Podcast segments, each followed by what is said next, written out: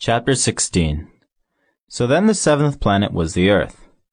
The Earth is not just an ordinary planet. One can count there 111 kings, not forgetting, to be sure, the Negro kings among them, 7,000 geographers, 900,000 businessmen, 7,500,000 tipplers, 311 million conceited men. That is to say, about 2 billion grown-ups.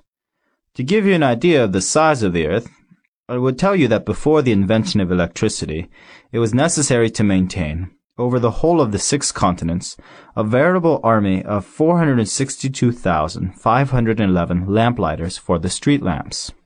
Seen from a slight distance, that would make a splendid spectacle.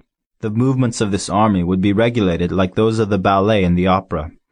First would come the turn of the lamplighters of New Zealand and Australia. Having set their lamps alight, these would go off to sleep. Next the lamplighters of China and Siberia would enter for their steps in the dance, and then they too would be waved back into the wings. After that would come the turn of the lamplighters of Russia and the Indies, then those of Africa and Europe, then those of South America, then those of South America, then those of North America. And never would they make a mistake in the order of their entry upon the stage. It would be magnificent. Only the man who was in charge of the single lamp at the North Pole, and his colleague who was responsible for the single lamp at the South Pole, only these two would live free from toil and care. They would be busy twice a year.